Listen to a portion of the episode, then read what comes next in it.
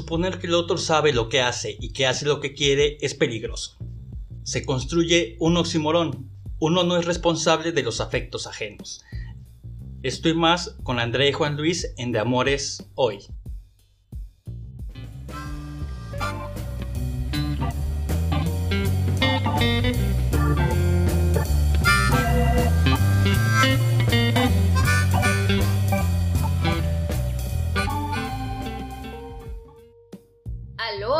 Amiguitos, estamos aquí de vuelta. Amiguito, te extrañé mucho después de una semana. Yo también te extrañé, espero que ya todo esté mejor en nuestras vidas esta semana y espero que la siguiente En general, en nuestra vida en general, que esté mejor todo, yo dijera. Bendiciones a todos también. XD saludos. Ay, pues estamos aquí de vuelta justo después de una semana de no grabar nada. La verdad es que la situación del COVID nos trae bien asustados todavía, pero pues bueno, no hay plazo que no se cumpla, amigos. El tema de hoy, y es algo que ya habíamos comentado, que queríamos como empezar a hablar de cosas más acotadas, es el de responsabilidad afectiva. Y qué mejor que eh, comenzando como a, a hacer como una descripción general en función a lo que han, han opinado expertos, ¿no? Porque pues nosotros somos unos simples mortales. Y no queremos nada más opinar por opinar, porque... O sea, sí, pero después de los expertos. porque nos encanta, obvio. El chisme, el chisme de lavadero y aparte la reflexión constante siempre. Entonces, pues nada, ¿no? Según los expertos, la responsabilidad afectiva eh, es cuando nosotros medimos nuestras acciones en función a las consecuencias que puedan acarrear para con otro. Y esto es algo que han opinado eh, como de manera resumida y aglomerada expertos en psicología. Sí, exacto. Expertos de ciencias sociales, expertos en psicología y que además han estado estudiando este tema, ¿no? Como parte de lo que engloba una relación sana.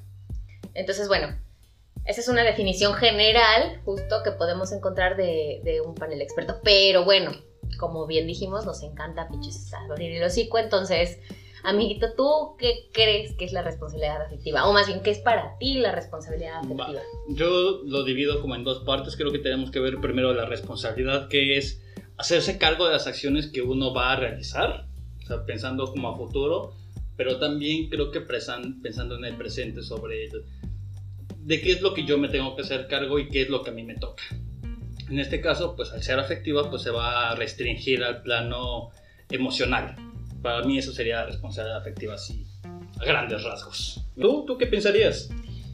Fíjate que yo, yo más que dividirlo, creo que pienso un poco más en la parte empática, quizás, más allá de la consecuencia, pienso en la acción y en cómo es que esta acción eh, podría pensarla el otro. No tanto como por cuestión de, de qué nos va a consecuentar, sino más bien como de por qué quiero hacer esto, ¿no? O sea, el otro quisiera hacer lo mismo, entonces ya después sí pienso en la consecuencia, por supuesto. Ya, ¿tú te pensarías que tendríamos que pensar y ser empáticos constantemente con el otro antes de decidir? Sí, sí. Sí, claro, porque siento yo que ahí es donde influye como esta fibra sensible de, pues, pensar con la tripa, pues, más allá como de con la cabeza. Yo creo que van las dos, ¿no? Porque finalmente creo que uno tiene que, que pensar, reflexionar las emociones para poder decidir, es decir, no va a ser solamente algo, algo emotivo, algo tripas corazón, sino el... Bueno, tengo que pensar cómo se va a sentir la otra persona, pero también tengo que pensar cómo me voy a sentir yo al respecto sí creo que tienes algo de razón con esta parte como de las tripas, porque al final del día estamos dando amor, ¿no? O sea, no, no es como que le estemos a alguien dando varo, pues, o que le estemos dando a alguien como algo tangible y cuantificable de una manera eh, matemática dura y pensada. Es que yo creo que tenemos que pensar mucho en ese sentido el aspecto de Fromm, por ejemplo, sobre que cuando uno da amor no está dando algo material, sino que uno está negociando o intercambiando emociones, afectos y acciones. Y bueno, o sea, también está el contraste. Está esta, esta autora que le llaman la, la feminista incómoda o la que incomoda al feminismo, es Alexandra Cohan. y ella, ella trae como este postulado de que la empatía no es todo, o sea, de que la responsabilidad afectiva puede ser tramposa, porque como no sabemos en realidad los límites, nosotros no podemos llegar nada más diciendo, bueno, pues yo te estoy preguntando tu opinión, cabrón, y, y tú no me estás diciendo que quieres, estúpido, ¿no? Yo ya fui responsable. Cuando, güey, espérate, o sea, ¿cómo aseguras o asumes que el otro ya sabe qué es lo que quiere, ¿no?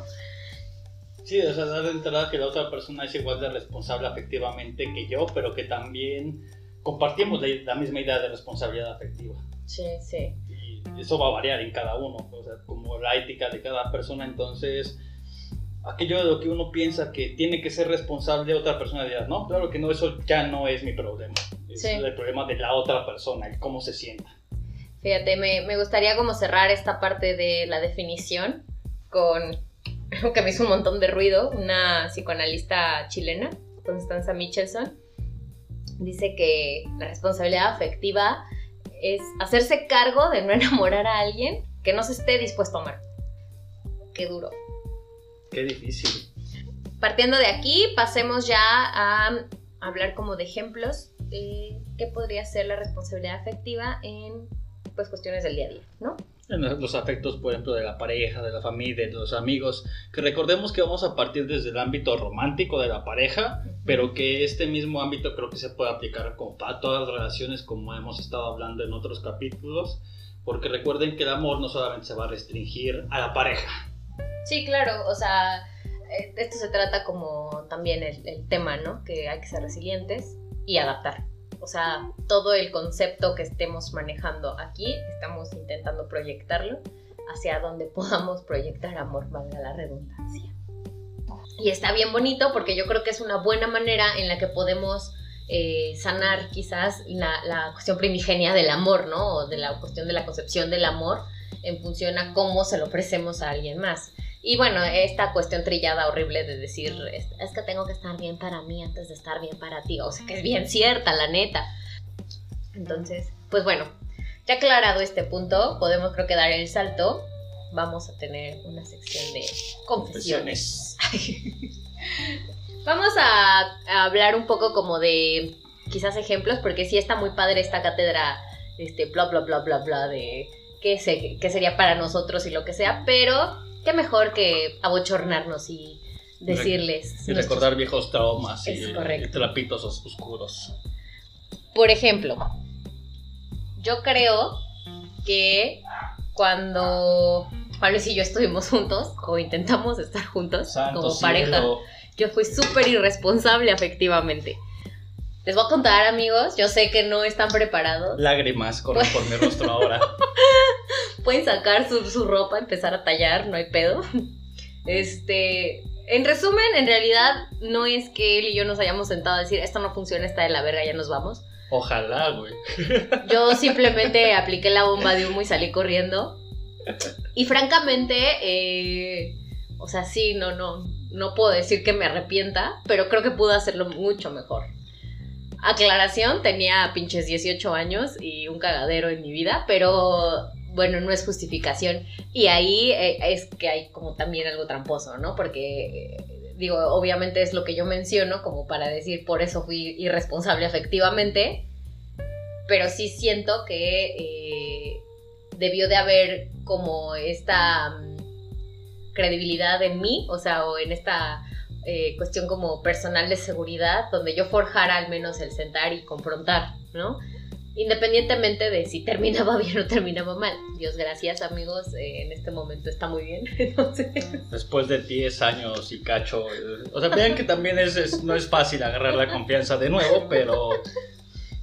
Pero creo que, aunque, aunque sea como parte del poshistoria, eh, pues tratamos de ver las responsabilidades como de cada quien en su momento. Y yo, por ejemplo, en ese sentido, que también era como muy, madu- muy inmaduro y muy exigente con la cuestión que quería de, de ser amado, por ejemplo, ¿no? Entonces exigir nada más y decir como por qué, pero tal, y también el, creo que el, no entender la postura del otro también hace que uno sea muy rígido al respecto, ¿no? Y que termina por presionar al otro tanto que pues que, que huye, ¿no? Finalmente. bomba de humo.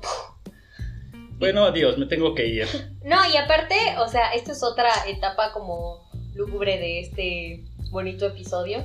Pero años después, yo creo que toda esta eh, ira contenida. sí, pues toda la frustración y todo como esto mal trabajado. En algún momento me regresó en la jeta como con una actitud badass de Juan Luis. Y fue una etapa dura, yo creo que para ambos, porque pues él era culero. ¿Cómo decirlo tranquilamente? Creo que Con eso una es lo- palabra sutil. Eso es la palabra sutil. Fue culero conmigo, amiguitos. Y, y digo, ahorita ya nos reímos, pero eh, sí fue, fue feo. O sea, fue fuerte porque incluso ya ahí siendo amigos o intentando serlo, había esa irresponsabilidad afectiva, ¿no? En donde quizás también pudo haber sido distinto porque ya habíamos aprendido. Y digo aprendido haciendo comillas, ¿no? Porque pues la realidad es que no es algo que tenga un tiempo determinado de aprendizaje. Hoy por hoy yo creo que ya puedo decir que está como súper sano, pero hubo que hablar mucho. Entonces, eh, aquí la moraleja es hablen. Hablen aunque sea como duro, este... Yo creo que en la honestidad siempre hay... eh, los problemas de entrada va a ser, bueno, ¿qué va a pensar la otra persona? El- bueno, como digo las cosas para que no se escuchen tan culeras. Vean que yo tuve como un chingo ese problema. Todavía, pero bueno, ahora menos. Y, y que la otra persona tendría que entender o tratar de entender al menos como la otra postura. Y neta no montarse como en el macho y decir, güey, pero es que yo quiero esto. Es como de, no, no mames, es que no estás escuchando que, que lo que tú quieres yo no lo puedo dar y pues menos ahorita. Y No puedo y no quiero, no quiero. O sea, incluso aunque pudiera, pues simplemente igual y no tengo ganas, ¿no? sí, pero ahí creo que el querer y el poder van como completamente unidos, ¿no? Si tú no quieres algo de, de hacer de una relación, creo que tampoco tendrías que poder. Mm. Sí, sí, exacto. O sea, me refiero como a... Igual si puedes, o sea, no, no tienes que asumir que como él Sí, puedes tiene la hacer el capacidad, sacrificio. exacto. Sí, puedes hacer el sacrificio Exacto, ser el mártir, pero entonces entrarías en el yo lo di todo por ti y tú no me diste como nada. Y es como, güey, no podemos hacer esas exigencias así Ujú. porque irresponsabilidad afectiva. Bueno, este, eso con respecto a un ejemplo quizás de pareja y posterior de amigos, ¿no? Ahí hubo una responsabilidad, yo creo que en ambos, en ambos casos. Bueno, yo cuento una de familia, una creo que con mi padre, que mm, a mí mi padre en algún momento me dijo cuando se fue, porque mi padre pues, salía como mucho de viaje y así, me dijo, cuando yo no esté en casa, recuerda que tú eres el responsable de tu mamá, de tu hermano Verga. y de lo que pase, ¿no?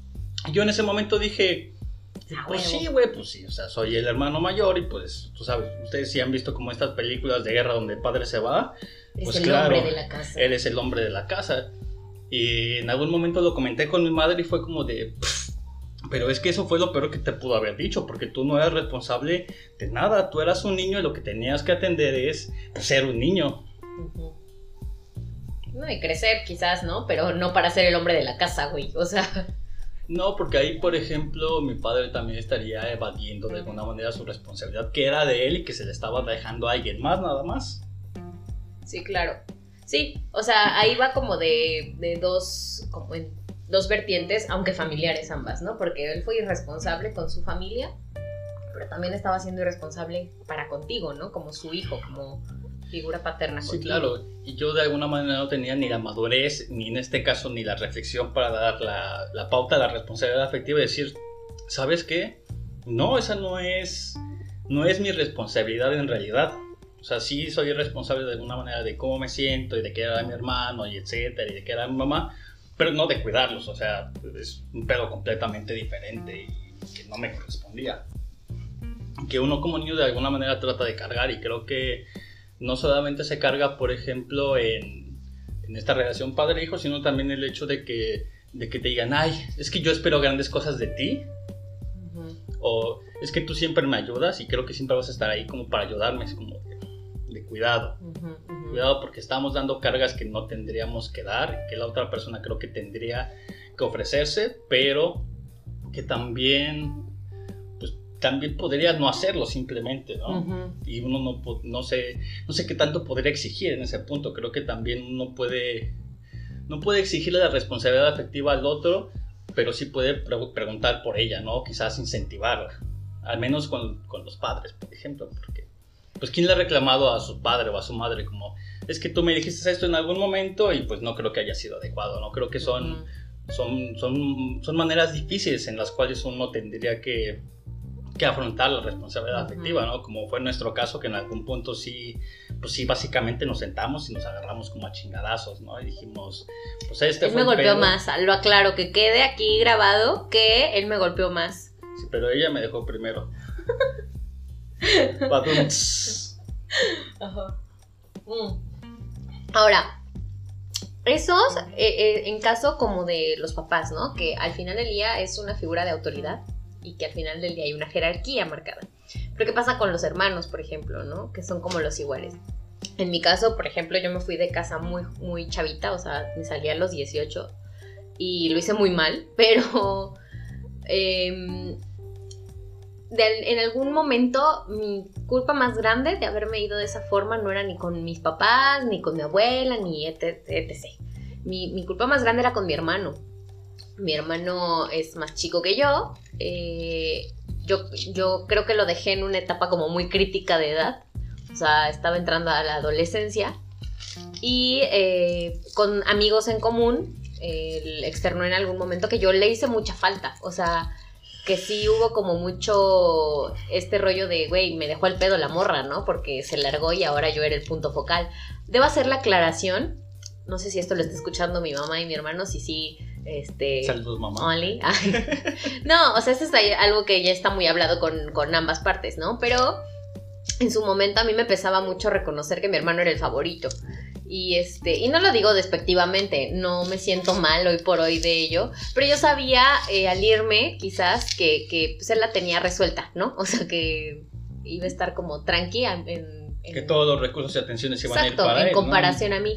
Pero ya después, fíjense, hablándolo con él, sale el peine de, de, güey, es que justo ese fue el pedo. O sea, justo que el foco estaba en mí, es, es lo que me hizo tan pesado este desmadre de pasar mi adolescencia aquí, a solas, porque entonces ya no es que esperaran algo bueno de mí, sino que solo estaban al pendiente de qué hacía, güey. Para que no se fuera y... Ajá, exacto. Entonces había como mucho juicio quizás, eh, no tanto en cómo hacía las cosas, sino en, en qué deberían de hacer mis papás para que él no se sintiera como yo me sentí en algún momento, ¿no? Como demasiado presionada y exigida. Y entonces, eh, hasta que yo me senté a hablarlo con él, caí en cuenta de lo irresponsable que había sido. Sí pasa. No tanto por haberme ido, sino por intentar desde afuera como el, el solucionar, solucionar exacto. sí, claro. Porque todo el tiempo para mí, o sea, un, tuve que trabajar, por supuesto, y aunque trabajaba y estudiaba, yo buscaba formas, ¿no? Y lo invitaba a comer o le compraba cosas o así. Y este güey nomás quería pintarme huevos, inventarme la madre, porque pues yo no estaba. Y al final del día el pedo se le seguía quedando, ¿no? Sí, claro, porque además no quería el cosas, o sea, ya tenía chingos de cosas por parte de tus padres. Lo que quería era así como de, güey, quítame un poquito de toda esta presión que me está metiendo, ¿no? Sí, entonces ahí creo que también eh, hay que medir hasta dónde, ahí creo que entra justo esta parte de los límites, hasta dónde es nuestra responsabilidad y hasta dónde no. Hoy por hoy mi mamá sí reconoce mucho que pues ellos fueron muy responsables como afectivamente con mi hermano por quererlo tanto, ¿no? Y, y que porque pues esto lo cegaba de alguna manera y no les permitía darse cuenta de que él no era mi hermano, sino que, digo, perdón, que él era, que él era su hijo, sino que también era mi hermano, ¿no? Y que él también quería estar cerca de su hermana y que no nada más era como de, ay, sí, a huevo, ya se fue la morra, hijo único a huevo, o sea, sí había como mucho, mucho por medio, pues, que no se estaba notando. Este... Sí. ¿Otro? Ah, con los amigos con los amigos, güey. No sé, creo que para los amigos hay como. Bueno, como para todo hay como un montón de ejemplos. A mí me gustaría, por ejemplo, abordar el. Quizás el.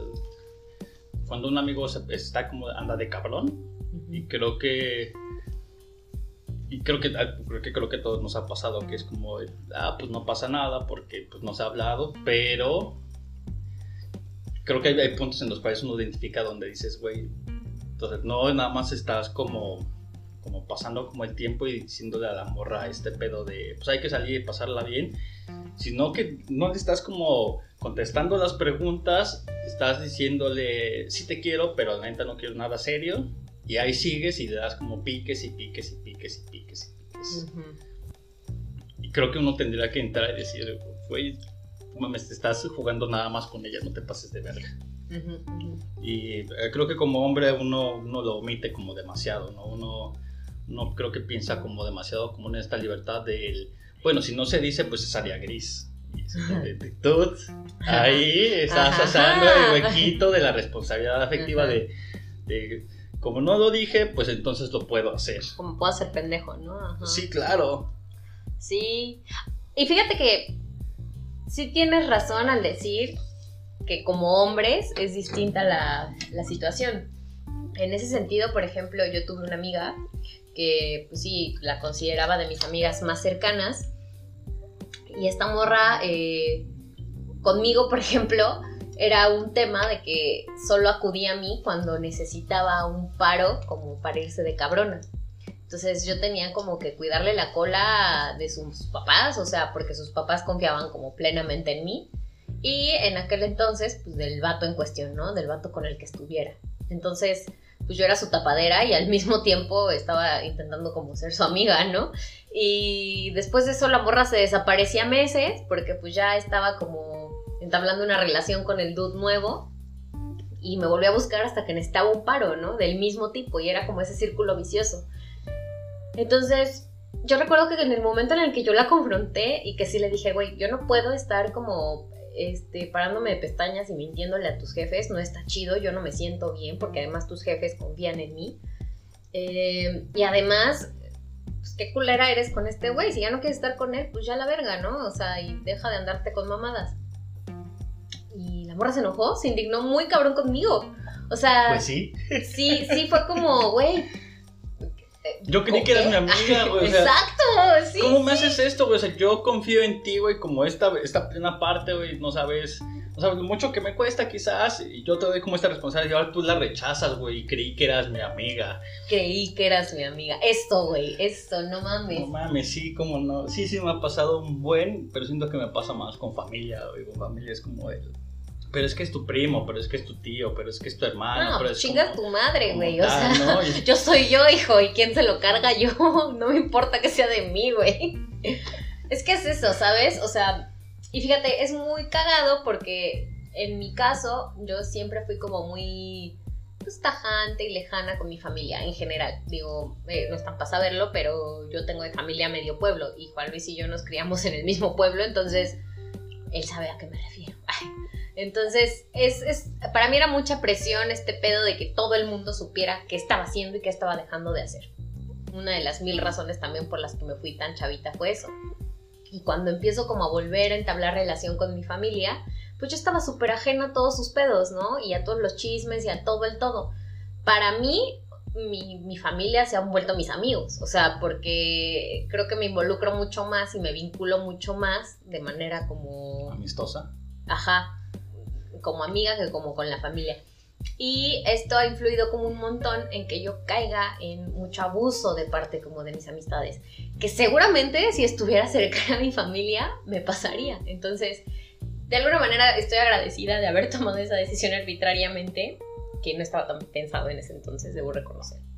Pero hoy por hoy ya puedo decir que puedo mandarlos a la chingada a ellos porque son amigos y no son familia. La familia no tienes opción, pues, o sea, los puedes mandar a la chingada, pero ahí van a estar toda la vida, entonces es, es un tema, ¿no? O sea, porque sí, sí debe ser difícil cargar además con esa presión adicional.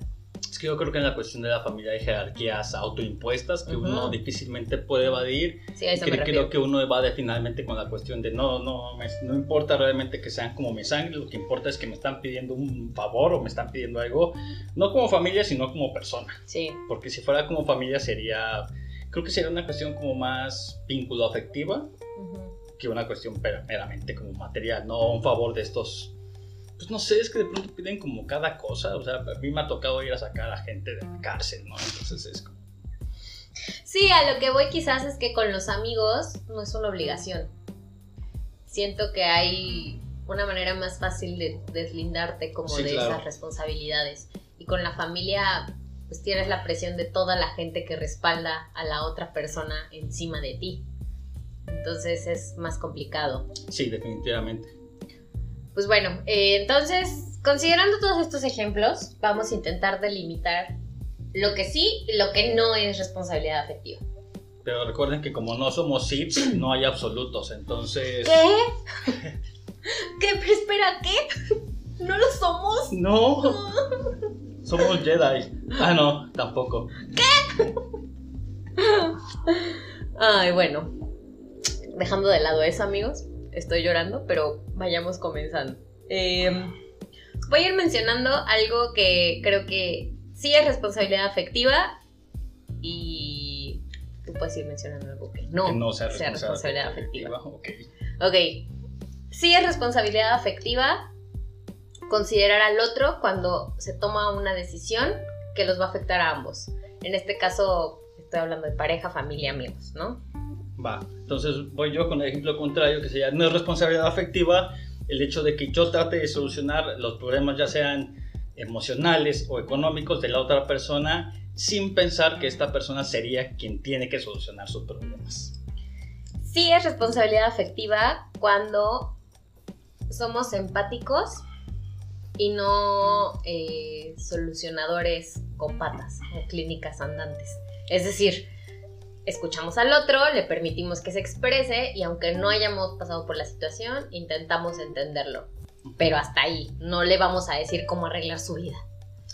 Pues entonces no sea responsabilidad afectiva decirle al otro qué es lo que tiene que hacer y qué es lo que tú harías al estar en su lugar, porque vean que esa no es una posición para nada empática. Eh, recuerden que la empatía va a ser eh, ponerse en la posición del otro, pero sin ser uno mismo. Es decir, si yo voy a empatizar siendo mujer, no es como, ¿qué haría si me acosaran? Le rompo la madre, es como que no, porque recuerda que te sientes frágil, recuerda que no es como sencillo. Entonces, yo de los ejemplos que pongo en ese sentido, pues imagínense que son pequeñitos, delgaditos, blancos como yo. Eh, Bueno, no tan blancos. Pero que de pronto se encuentran como a este negro de dos metros, alto, fuerte y con la voz grave que dice, oye, ven para acá. Y que tú dices, ah, sí, vente, te voy a agarrar a putazos. Es como de, güey, neta, no lo harías. Entonces, piensen en esta Hay comparación. gente muy loca en el mundo. O sea, sí, pero vean que es- ahí sería como la situación más cercana posible a, a una empatía, ¿no? El saber, por ejemplo, que la otra persona no tiene ni la fuerza y en este caso, pues quizás no tiene esta, esta voluntad de, de decidir, por ejemplo, de decir que no. Creo que también va a ser responsabilidad afectiva el saber decir no, no quiero hacerlo. Sabes que no porque me afecta. Justo es el, el siguiente ejemplo que iba a dar. No, Eh, sí es responsabilidad afectiva, perdón, decir que no o decir que sí y cambiar de opinión y expresarlo. Sí es responsabilidad afectiva. Entonces no va a ser responsabilidad afectiva si yo concedo porque la otra persona esté bien. Y vean que uno va a caer como un montón en esto porque es, es que me da miedo que se sienta mal, es que no quiero decírselo porque sé que se va a enojar, es que no quiero decirlo porque no reacciona bien. Y entonces ahí nosotros estamos quitándole trabajo a la otra persona de, de güey, tendrás que enojarte y tendrás que decir, a ver, ¿por qué te enoja?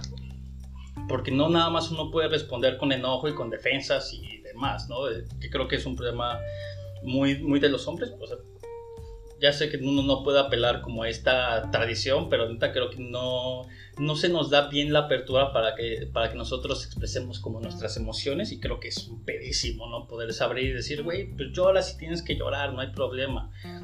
Y claro, no por eso uno va, se la va a pasar de Magdalena, ¿no? Pero pues sí el hecho de que cuando uno sienta algo lo puede expresar y lo pueda comunicar a la otra persona y no nada más cerrarse y decir, no, pues es que no sé, es que nada.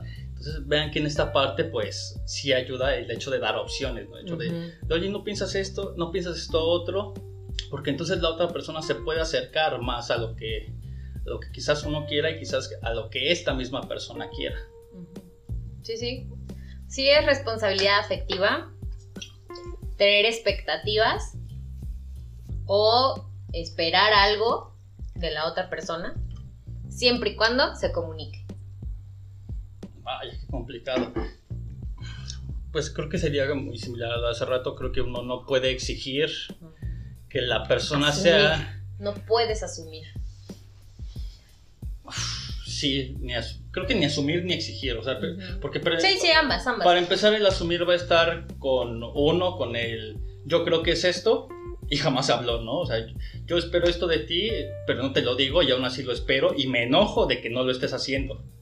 pero tampoco va a ser responsabilidad afectiva si uno dice, oye, es que yo quiero que tú seas así, cuando la otra persona es, oye, pero es que yo nunca he sido así, y no es que no tenga la capacidad quizás, pero pues es algo que no se me da, ¿no? Entonces, ve que el hecho de que tú digas, es que quiero que seas como más cariñoso, es, pues es que nunca he sido cariñoso, ¿no? Entonces es el sobreesfuerzo de uno, pero también la, la exigencia y la presión de la otra persona para que la otra persona sea afectiva y creo que los afectos es algo que se tiene que trabajar como un montón, ¿no? El hecho de que, de que uno acepte cómo se siente y que no se cierre las emociones para que diga, "Pff, me hace sentir incómodo, lo siento. Sí es responsabilidad afectiva admitir que la cagaste y pedir ayuda para solucionarlo. Porque, No. porque pasa que, o sea, y esto, y esto es bien interesante, porque pareciera que la responsabilidad afectiva, como habla de hacerte cargo de tus decisiones, implica como que pues, tú lo, lo arreglas solo, ¿no? Pero yo creo que más allá de eso, o sea, la responsabilidad afectiva radica en que puedas admitir que algo no está bien, que tú hiciste, eh, eh, cometiste un error o, o hiciste algo mal, o bueno, que la cagaste pues. Y pues si no se puede solucionar como, como de manera autónoma, que lo comuniques y digas, oye, ¿sabes qué? La cagué, ayúdame a arreglarlo. Sí, entonces no va a ser una responsabilidad afectiva el hecho de que yo sea el orgulloso y que yo trate de cargar con todas las culpas de cualquier relación. Es decir, yo me equivoqué porque hice esto y esto y esto. O sea, está bien exponer o más bien saber que la cagaste, saber que no lo hiciste bien, pero también saber que no toda la responsabilidad es tuya y que también la, esta responsabilidad afectiva va a ser compartida.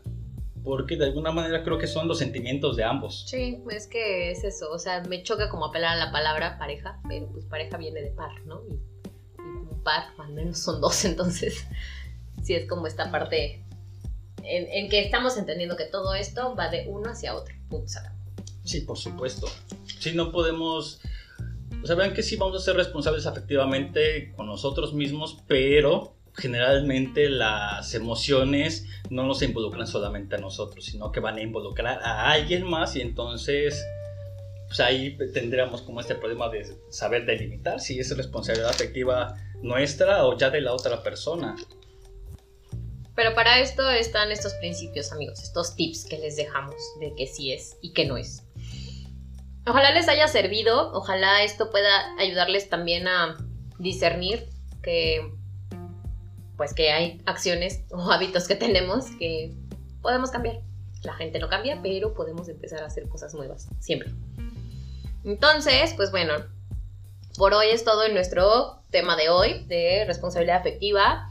La siguiente semana vamos a hablar de... No me acuerdo. Tampoco. bueno.